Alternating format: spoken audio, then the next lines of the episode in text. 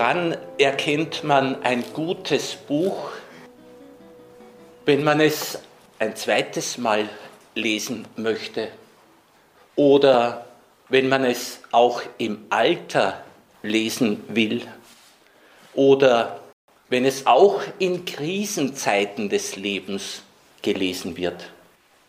Daran erkennt man ein gutes Buch. Die Heilige Schrift, sie erzählt uns von uns Menschen und sie erzählt uns von unserem Schöpfer. Sie erzählt uns vom Miteinander, wie es ist und wie es sein soll. Ich möchte beginnen mit einer Schilderung aus der ersten Familie, nämlich Adam und Eva haben ja, muss man sagen, wenigstens ein Problemkind dabei gehabt. Das war der Kain. Aus welchem Grund auch immer, es hat damit begonnen, dass das Opfer, das Abel dargebracht hat, bei Gott mehr Gefallen gefunden hat. Es ist ein Vergleichen unter den beiden entstanden und da heißt es im Buch Genesis Kapitel 4, da überlief es kein ganz heiß und sein Blick senkte sich. Der Herr sprach zu Kain, warum überläuft es dich heiß und warum senkt sich dein Blick? Ist es nicht so, wenn du gut handelst, darfst du aufblicken. Wenn du nicht gut handelst, lauert an der Tür die Sünde. Sie hat Verlangen nach dir, doch du sollst über sie herrschen. Gott traut es dem Kain zu, dass er Herr wird über die Sünde, die da auf eine Gelegenheit wartet. Ich schildere weiter. Da redete Kain mit Abel, seinem Bruder. Als sie auf dem Feld waren, erhob sich Kain gegen Abel, seinen Bruder, und tötete ihn. Da sprach der Herr zu Kain, wo ist Abel, dein Bruder? Kain entgegnete, ich weiß es nicht. Bin ich der Hüter meines Bruders? Der Herr sprach, was hast du getan? Das Blut deines Bruders erhebt seine Stimme und schreit zu mir vom Erdboden. Kein antwortete dem Herrn, zu groß ist meine Schuld, als dass ich sie tragen könnte. Rastlos und ruhelos werde ich auf der Erde sein, und jeder, der mich findet, wird mich töten. Und jetzt kommt eigentlich schon ein Evangelium, eine frohe Botschaft, nämlich Gott schützt auch den Täter. Also kein sagt, rastlos und ruhelos werde ich auf der Erde sein und jeder, der mich findet, wird mich töten.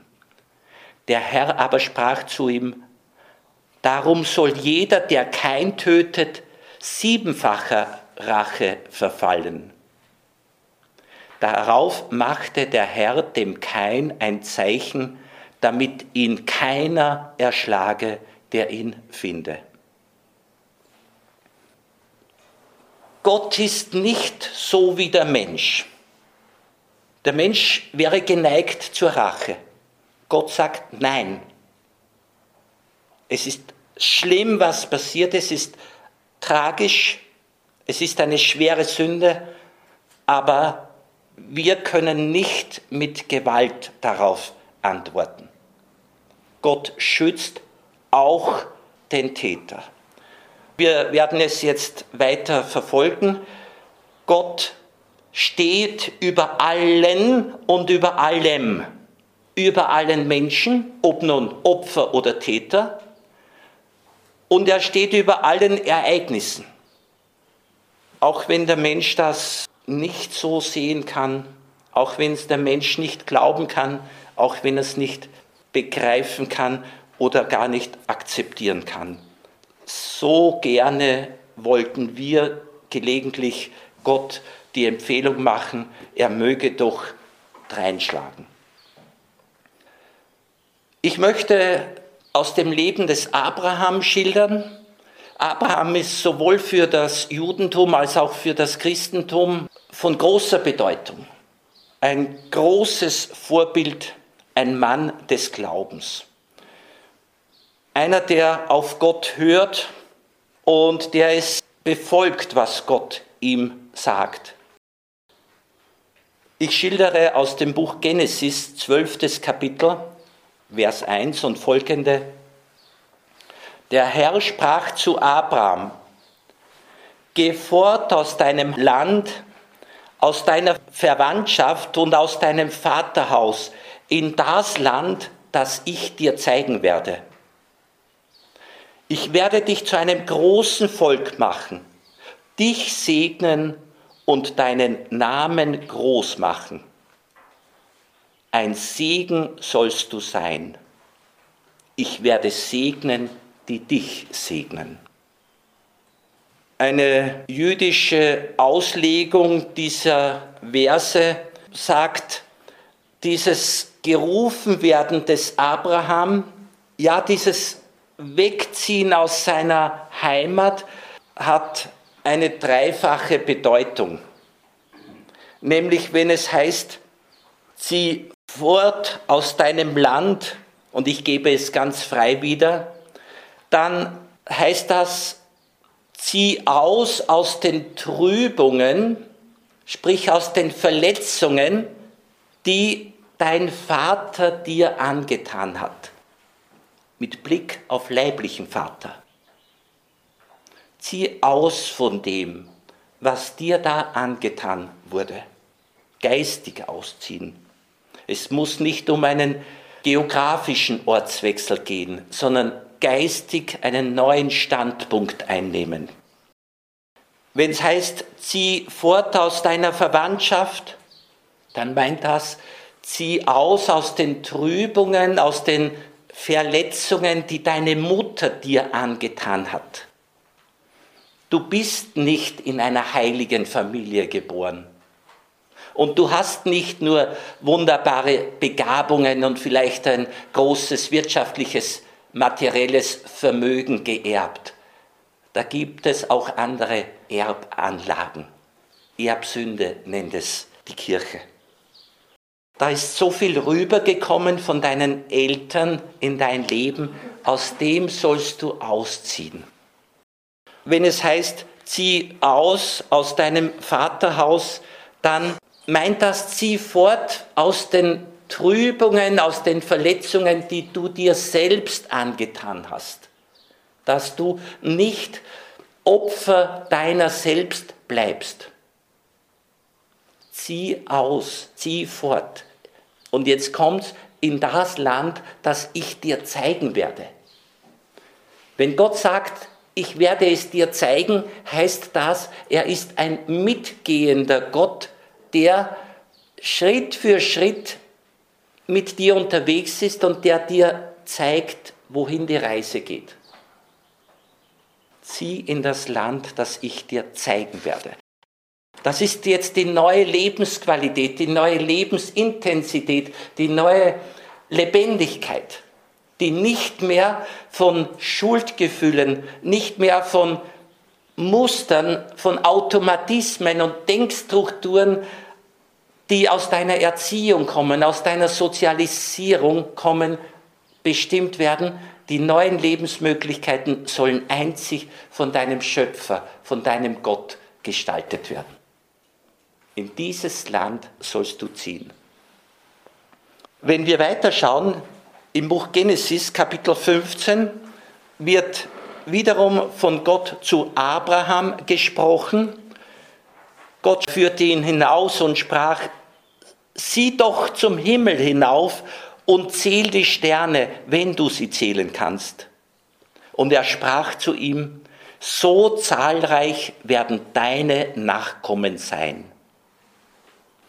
Und Abraham glaubte dem Herrn und das rechnete er ihm als Gerechtigkeit an. Abraham ist der Erste, der nach Adam und Eva und den verschiedenen Personen, die angeführt werden, er ist der Erste, von dem es heißt, er glaubte Gott. Und Gott rechnete es ihm als Gerechtigkeit an. Das heißt, wer Gott glaubt, macht es recht vor Gott. Das rechte Gottesverhältnis besteht im Hören und im Gehorchen. Glauben. Dem Abraham wurden unendlich viele Kinder, also Nachkommen über die Generationen hindurch versprochen. Er selbst und seine Frau, sie müssen ganz lange warten. Ich schildere aus dem Kapitel 16 und jetzt kommen wir zu einem Abschnitt, welcher ganz deutlich macht, dass eben die Menschen nicht miteinander können, zu wenig gut miteinander können. Und dass Gott aber immer dabei ist und immer auch weiterhilft. Und sogar sagt, wenn jetzt jemand zu dir ungut ist, du kannst es ertragen, frei formuliert, weil ich bin mit dir.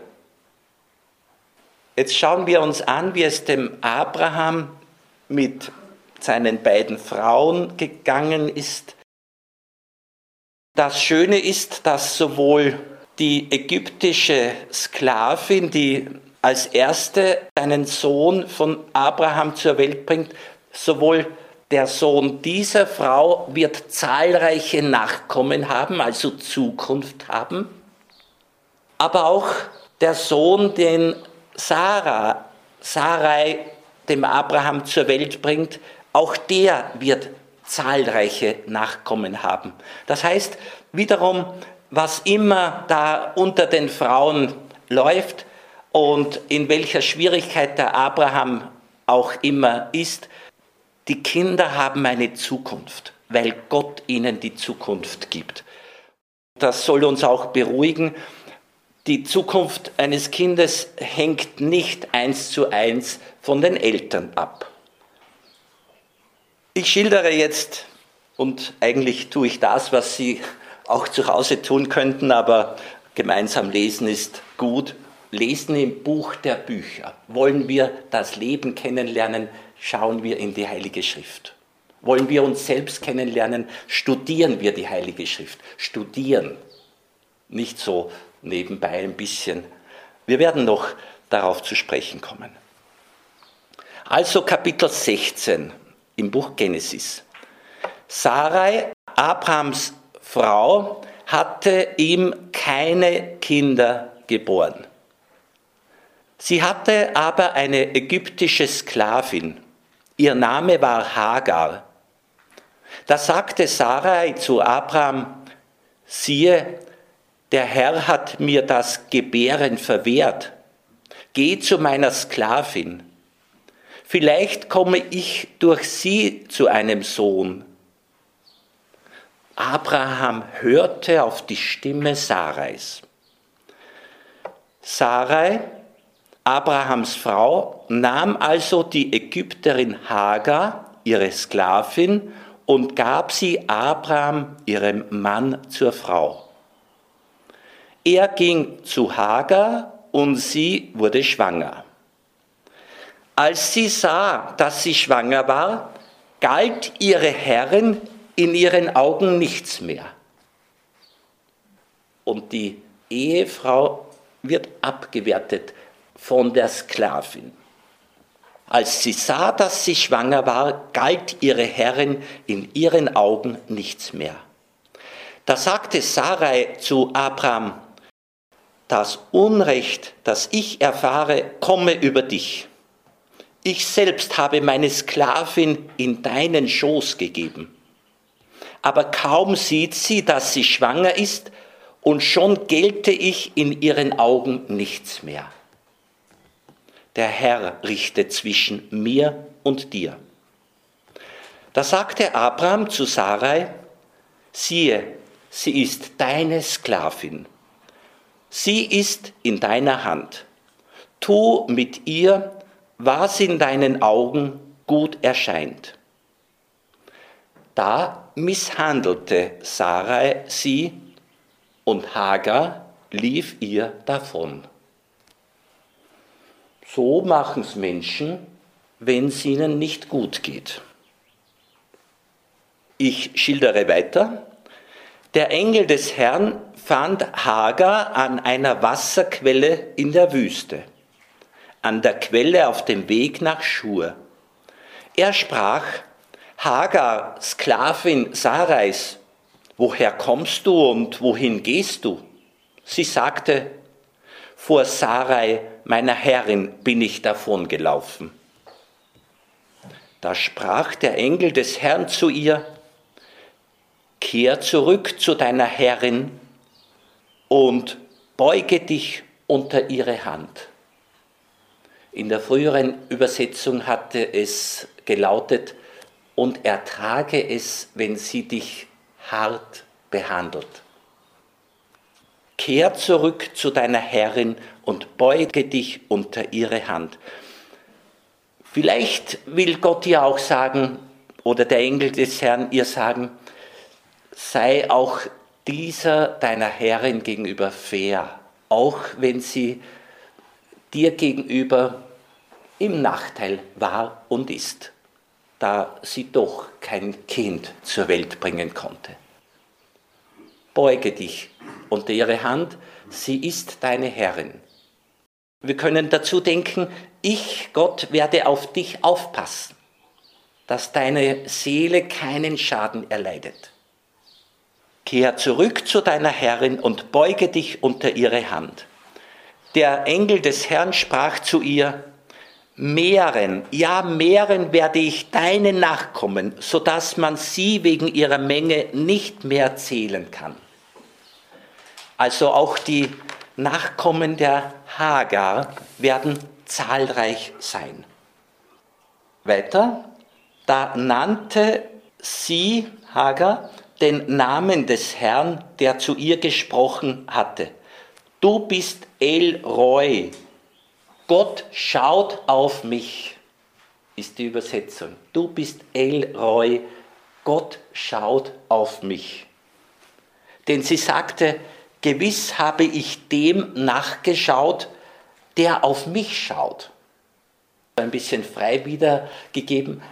Ich, Hager, schaue auf den, der auf mich schaut. Ein Motto für unser Leben. Wir schauen auf den, der auf uns schaut. Deswegen nennt man den Brunnen Ber Lahai Roy, Brunnen des Lebendigen, der auf mich schaut. Und dann Hagar gebar dem Abraham einen Sohn. Und Abraham gab seinem Sohn, den ihm Hagar geboren hatte, den Namen Ismail. Ich schildere weiter. Im Kapitel 18 bekommen Abraham und seine Frau Besuch. Gott kommt zu ihnen in Gestalt dreier Männer, dreier Engel. Es geht nicht ganz deutlich hervor. Auf jeden Fall einmal ist Plural, das sind die drei. Dann ist es nur einer, also er, der spricht. Auf jeden Fall die drei kommen bei den Eichen von Mamre. Während Abraham bei der Hitze des Tages am Eingang des Zeltes saß. Ich mach's kurz. Die drei kommen ins Gespräch, werden bewirtet, ein Festessen gibt es und die Sarah bereitet alles mit den Mägden und dann fragen die drei, sie fragten Abraham, wo ist deine Frau Sarah? Dort im Zelt, sagte er. Da sprach er, in einem Jahr komme ich wieder zu dir. Siehe, dann wird deine Frau Sarah einen Sohn haben. Also jetzt gibt es die Verheißung, auch deine Frau wird noch einen Sohn zur Welt bringen. In einem Jahr komme ich wieder zu dir. Siehe, dann wird deine Frau Sarah einen Sohn haben. Sarah hörte am Eingang des Zeltes hinter seinem Rücken zu. Abraham und Sarah waren schon alt. Sie waren hochbetagt. Sarah erging es nicht mehr, wie es Frauen zu ergehen pflegt. Sarah lachte daher still in sich hinein und dachte, ich bin doch schon alt und verbraucht und soll noch Liebeslust erfahren. Auch ist mein Herr doch schon ein alter Mann. Der Herr sprach zu Abraham, warum lacht Sarah und sagt, sollte ich wirklich noch gebären, obwohl ich so alt bin? Ist denn beim Herrn etwas unmöglich? Nächstes Jahr um diese Zeit werde ich wieder zu dir kommen, dann wird Sarah einen Sohn haben. Sarah leugnete, ich habe nicht gelacht, denn sie hatte Angst. Er aber sagte, doch, du hast gelacht. Das sind sehr schöne Schilderungen. Wir blättern weiter und gehen gleich ins Kapitel 21, um noch zu erleben, was dann passiert. Jetzt wird die Sarah tatsächlich Mutter und das hebt das Selbstwertgefühl. Verständlich. Und dann zeigt sich, dass sie nicht unbedingt eine feine Frau ist. Kapitel 21. Der Herr nahm sich Sarahs an, wie er gesagt hatte, und er tat Sarah so, wie er versprochen hatte. Sarah wurde schwanger und gebar dem Abraham noch in seinem Alter einen Sohn, zu der Zeit, die Gott angegeben hatte. Abraham gab seinem Sohn, den Sarah gebar, den Namen Isaak. Als sein Sohn acht Tage alt war, beschnitt ihn Abraham, wie Gott ihm geboten hatte. Abraham war 100 Jahre alt, als ihm Isaak sein Sohn geboren wurde. Sarah aber sagte, Gott ließ mich lachen. Jeder, der davon hört, wird mir zulachen. Wer, sagte sie, hätte Abraham zu sagen gewagt, Sarah werde noch Kinder stillen? Und nun habe ich ihm noch in seinem Alter einen Sohn geboren. Das Kind wuchs heran und wurde entwöhnt. Wie geht's weiter?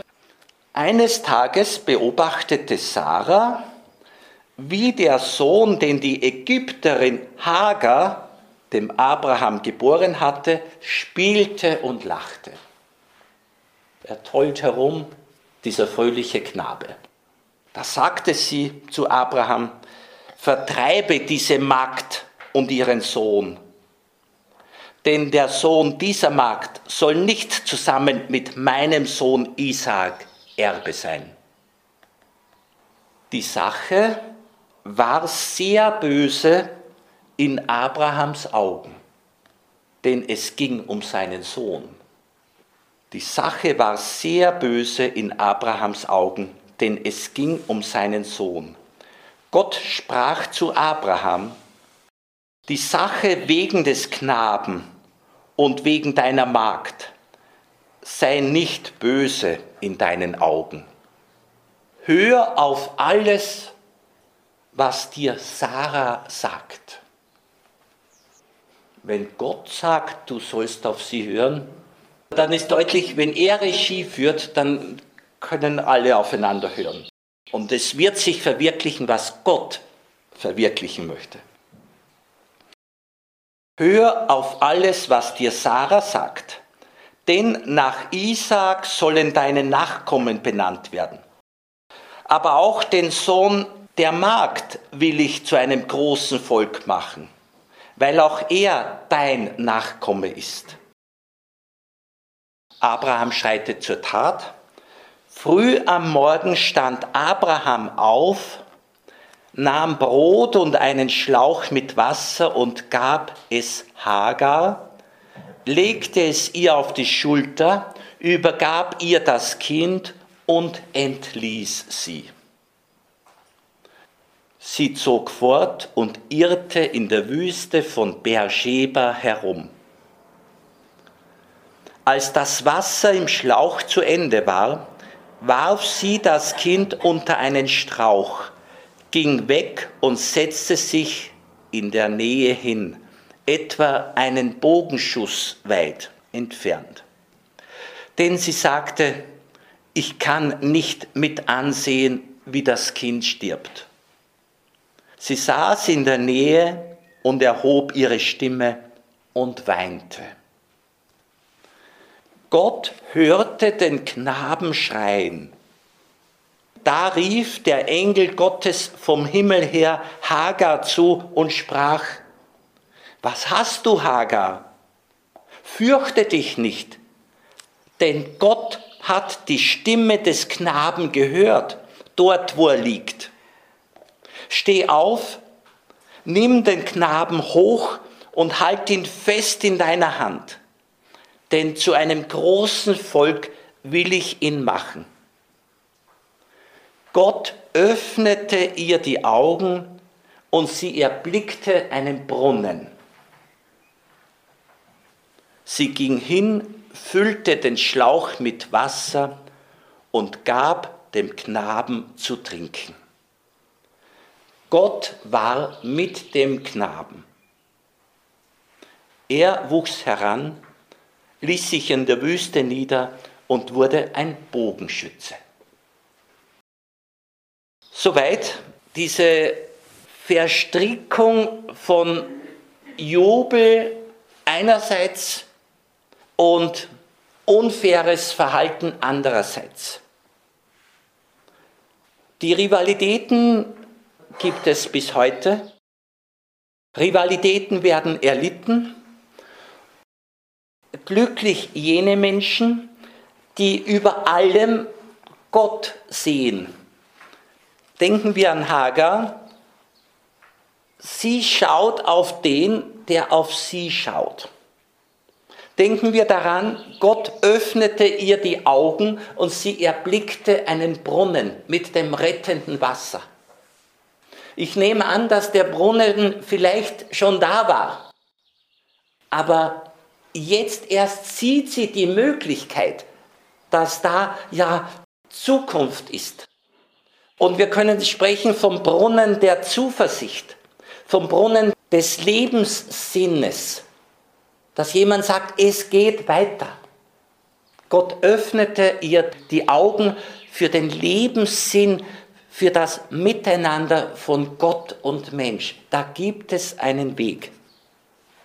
Und es ist für jeden Menschen eine frohe Botschaft, wenn er weiß, nicht die Mitmenschen sind die Hauptakteure seines Lebens, sondern Gott ist der, der alles von oben her mitgestaltet.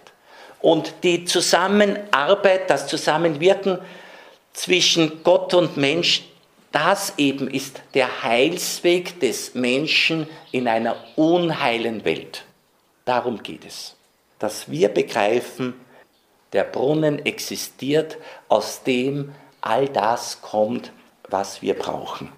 Und nicht die Mitmenschen, nicht solche, die wie kein sagen, bin ich denn der Hüter meines Bruders? Bin ich für dich verantwortlich? Du bist die Hüterin, du bist der Hüter deines Bruders. Und Jesus hat sein Ziel, sein Erlösungswerk bei uns dann erreicht, wenn wir nicht nur Verantwortung übernehmen wollen, sondern auch die Fähigkeit von Jesus übernehmen zum Verantwortung tragen. Also dass wir tatsächlich nicht nur wollen, sondern auch können. Das ist dann Christus in uns. Ich möchte auch diesen Auftrag des Engels an Hagar, nimm das Kind an der Hand, nimm es hoch zu dir und halt ihn fest an deiner Hand.